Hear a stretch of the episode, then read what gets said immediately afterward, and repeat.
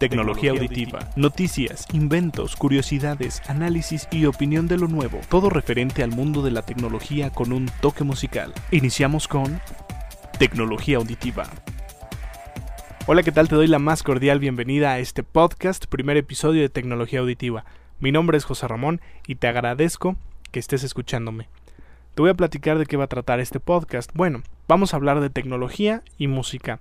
Del lado de la tecnología, pues todos los avances, noticias, los nuevos lanzamientos, actualizaciones, en fin, sobre PC, Mac, iPod, MP3, reproductores de video, reproductores de audio, cámaras digitales, cámaras de video en, en, algunos momentos, almacenamiento, discos duros, tecnologías inalámbricas, nuevas computadoras, en fin, todo lo que tenga que ver con tecnología, computación, informática, de eso vamos a platicar en el lado de la tecnología de este podcast. En el lado de la música vamos a tener un artista en cada episodio, música en inglés, ya sea pop, rock, new age, jazz, habrá de muchos géneros que espero te gusten mucho. Y bueno, además de, de, la música que tendremos en el contenido de este podcast, también tendremos alguna información importante para ti como conciertos en la Ciudad de México o nuevos lanzamientos, firmas de autógrafos, dependiendo que esté en turno y qué vaya a pasar. Así que estate muy pendiente, vamos a iniciar con las noticias de tecnología aquí en tu podcast Tecnología Auditiva. Iniciamos la sección informativa de este podcast con la famosa noticia del SDK de Apple. ¿Qué es el SDK? Bueno, pues es un sistema de desarrollo que ha puesto Apple en manos de desarrolladores, de firmas creadoras de softwares, para que empiecen a trabajar en aplicaciones que sean compatibles con el iPhone y el iPod Touch.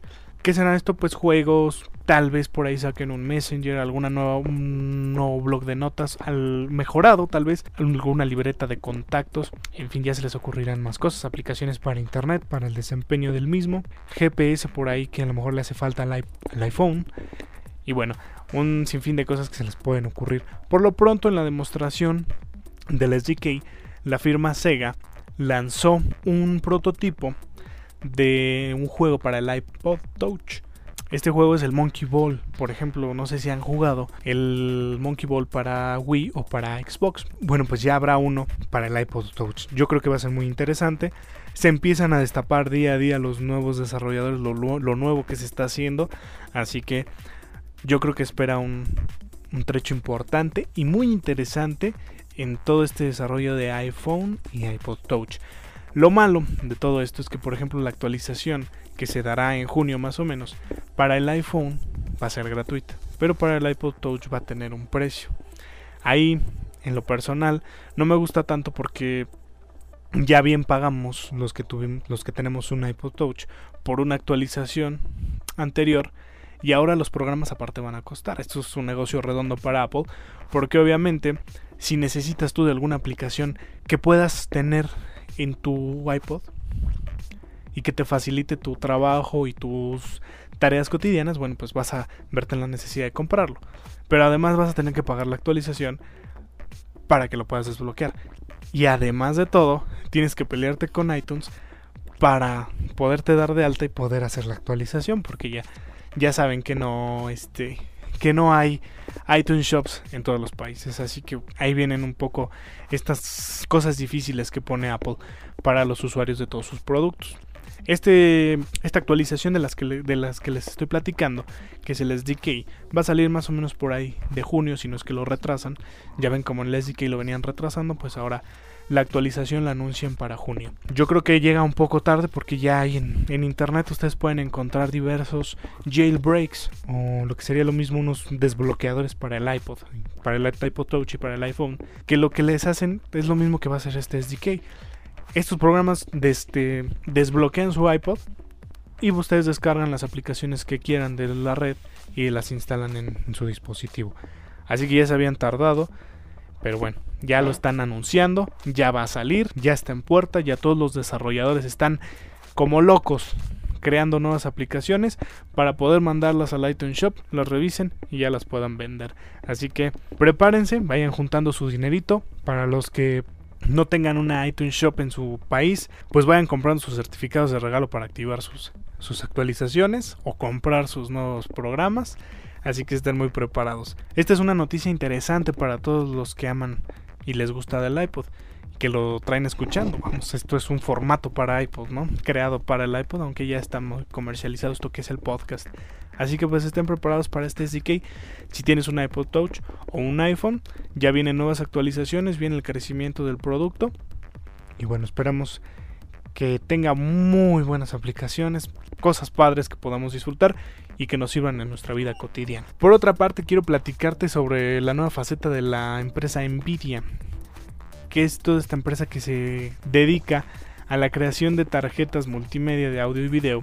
Ahora entra un nuevo mercado, entra la telefonía móvil. Viene el nuevo teléfono de esta firma que tiene las siglas APX 2500.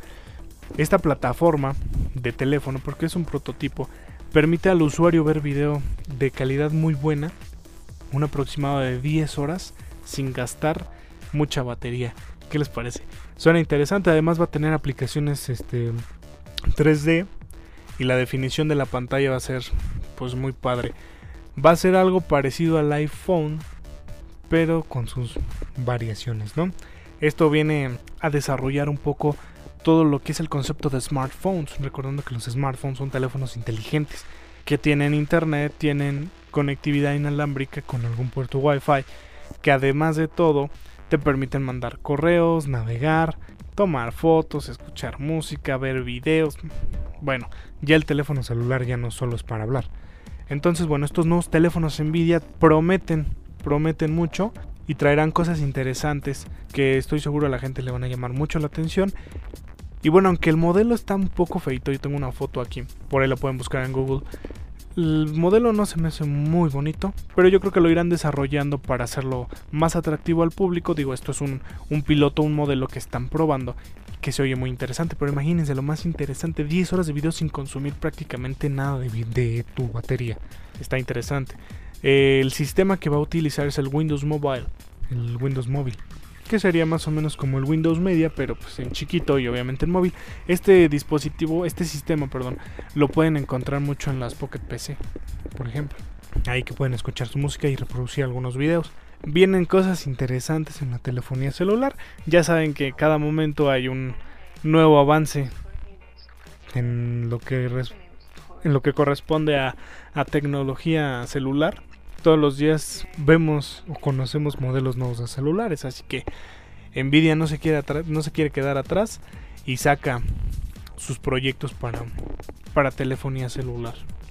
Ahora dentro del lado del video y los datos vamos a hablar un poco del Blu-ray. El Blu-ray que está creciendo bastante, que parece que ya se comió el HD DVD que ya del cual muy poquitos hablan. Y bueno, empiezan a salir los productos que tienen Blu-ray. En el mercado pueden encontrar ya algunas computadoras que tienen Blu-ray. Me parece que son unas HP. Por ejemplo, en el caso de México. Em, también el PlayStation 3 ya trae su Blu-ray. Y bueno, empiezan a salir estos nuevos productos. Y la firma Light On ya tiene el primer, uno de los primeros reproductores Blu-ray más baratos del mercado para PC. ¿Qué es esto? Pues sería como un DVD externo, un disco externo para tu computadora. Este Blu-ray es disco Blu-ray a 4X. Además reproduce discos DVD a 2X, discos DVD de doble capa a 8X y CDs a 32X. Esas son las, las velocidades que maneja este nuevo Blu-ray. Light On DX 41S. Es un lector de Blu-ray externo de la firma Light On es de los más baratos y va a empezar a desarrollar nuevos productos de este mismo de este mismo calibre que es el Blu-ray con Philips, así que esperemos cosas interesantes. Este se conecta por medio de, de USB 2.0 a la computadora y bueno, es un periférico extra que puedes tener para tu máquina. Hoy en día el Blu-ray todavía no está crecido, todavía no está como un DVD, ¿no? O sea, como puedes encontrar cualquier DVD en una tienda, pero no tarda en, en llegar a ser eso en ser hasta el reemplazo del DVD. Si no hace algo el HD DVD, que yo creo que ya no hará nada. Son una de las noticias importantes en el mundo de la informática, de la tecnología. Como les digo, el mundo, por ejemplo, del iPod está avanzando a pasos agigantados con estos nuevos programas. Otra noticia importante para los amantes de los Beatles es que Paul McCartney ha llegado a un acuerdo con iTunes Shop para vender el catálogo de los Beatles a través de, la tienda. Entonces le pagaron aproximadamente unos 400 millones de dólares para que autorizara el catálogo de los Beatles en el iTunes Shop. Así que para los fanáticos de los Beatles, pues ya pueden empezar a comprar música de ellos a través de iTunes. Yo como no soy fanático de ellos, sinceramente, pues no me había percatado que no estaban en el iTunes. A lo mejor había algunas canciones, pero no todas. Ahora va a estar el catálogo completo, autorizado por Paul McCartney, en el iTunes Shop, así que pueden empezar a descargarlas. ¿Qué les parece? Vamos con un poco de música. Nuestra artista de hoy es Sarah Brightman. Espero les guste mucho. Ella tiene un nuevo material que está promocionando ahora que se llama Symphony Sinfonía. Les voy a describir un poco el disco. Este es un disco que viene en una cajita negra de cartón. No es la caja típica de plástico transparente en la que vienen todos los discos. No, este es un trabajo. Se me hace muy padre el arte de este disco. Es negro. Tiene en la portada Sara con un, con un vestido rojo medio metálico, con letras manuscritas y mucho diseño. Está, está padre. Este disco pues tiene poco en el mercado, tendrá un par de meses cuando mucho y tiene 13 tracks. Recientemente Sara estuvo en México en una firma de autógrafos, para los que tuvieron oportunidad de conocerla y para los que no, les platico que es una mujer muy sencilla, amable y muy risueña. Y les voy a dejar con una canción que en lo personal me gusta mucho, que viene en este disco, que se llama Canto a la Tierra y es en dúo con Andrea Bocelli. Chequenlo, óiganlo bien, disfrútenlo y me platican si les gusta o no. Muy bien, escuchaste a Sarah Bragman con Andrea Bocelli la canción Canto de la Tierra. Y bueno, vamos a empezar ahora con la sección de curiosidades de la tecnología. Les voy a platicar el otro día, me mostraron en un periódico un, un invento muy singular. Es un camaleón que se, conecta, que se conecta por medio de USB a tu computadora y lo que hace este animalito es mover los ojos y sacar la lengua mientras estás trabajando. Se me hizo un invento padre porque muchas veces estamos trabajando en la noche o muy temprano, pues ahora sí que solos, sin nadie que nos esté acompañando. Y este animalito pues creo que puede hacerte una compañía interesante. Está, está muy chistoso, lo pueden encontrar en varios colores. No es, no, es, no es la gran cosa, o sea, nada más mueve los ojos y saca la lengua. Hay de colores, verdecitos, blanquitos, azulitos, en fin, hay diversas cosas. Lo pueden encontrar en la página compact-impact.com. Tiene un precio aproximado de 30 dólares. Estuve, checando varias páginas y es en la página donde tenía un mejor precio, más barato además, más cargos de envío. Está simpático, está curioso si quieren revisarlo aunque no lo vayan a comprar. Chequenlo para que se den una idea. En esta página hay un video donde muestran las, las funciones del animalito este chistoso. Dentro de más noticias curiosas, me encontré un virus llamado Newton, que es para las Macs. Pero es algo chistoso porque este virus tú lo instalas en la Mac por medio de una USB cualquiera. Y lo que va a hacer es que va a romper, o sea, va a hacer que todo el escritorio de la Mac se venga para abajo, va a hacer que pierda la gravedad. Y si tú volteas la Mac, se van a voltear los iconos, van a ir corriendo también hacia, hacia donde se inclina la máquina. Está muy chistoso. Es, lo llaman virus, pero no es un virus, es una broma.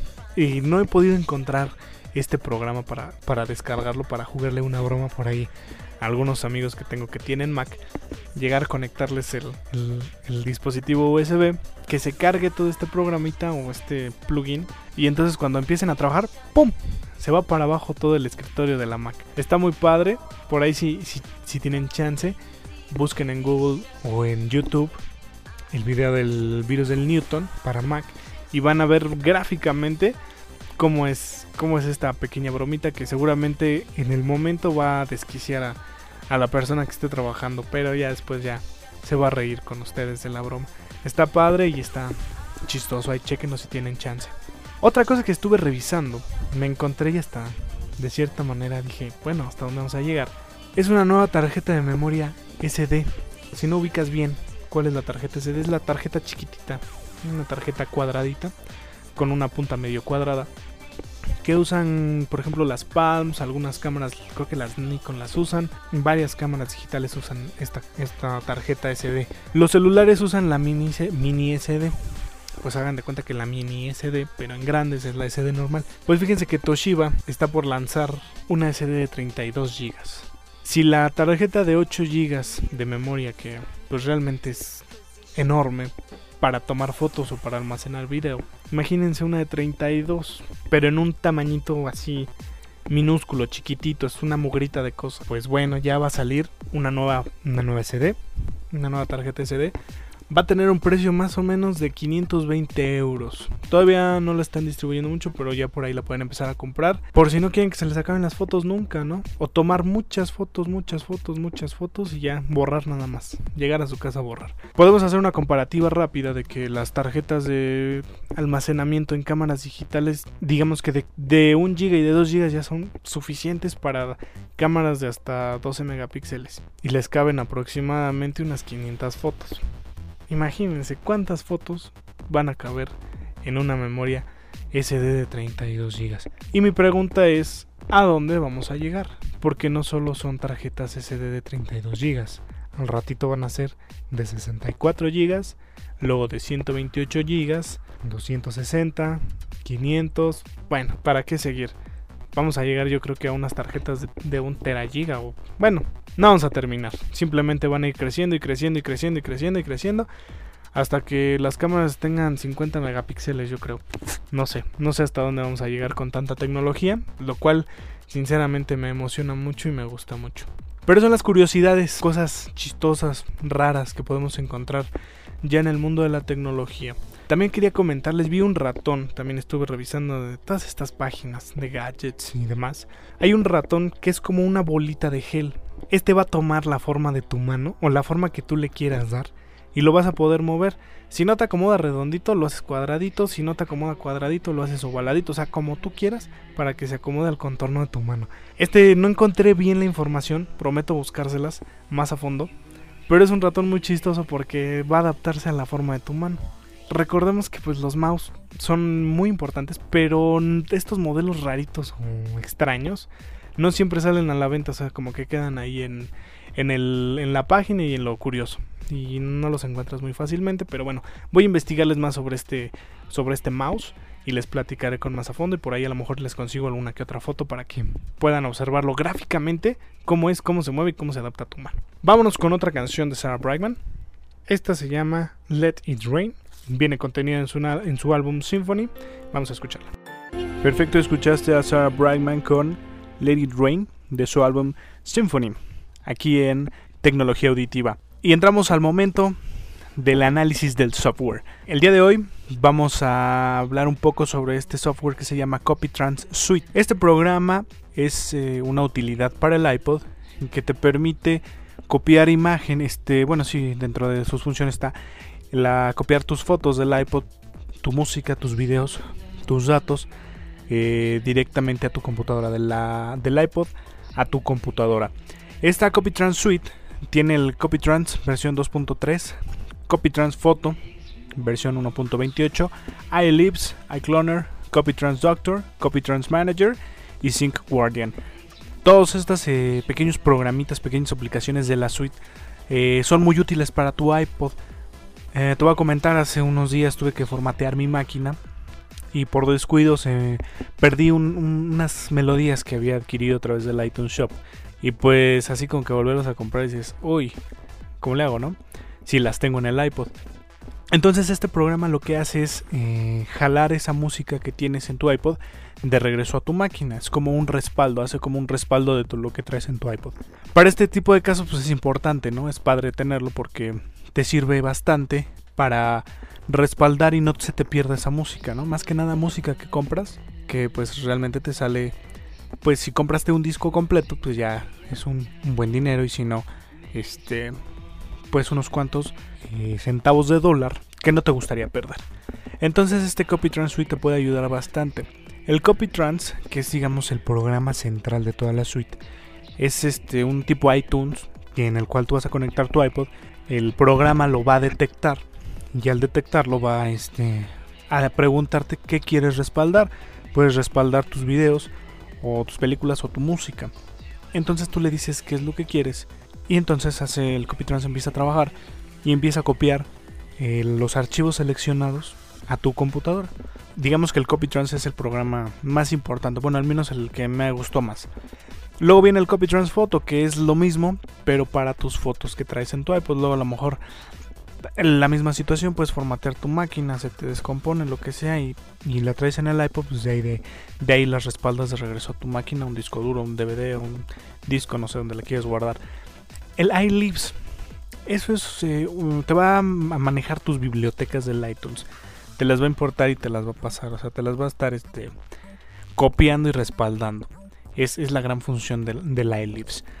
Eh, también tenemos eh, lo que es el iCloner. Ese te va a hacer un, backup de todo tu, de todo tu iPod.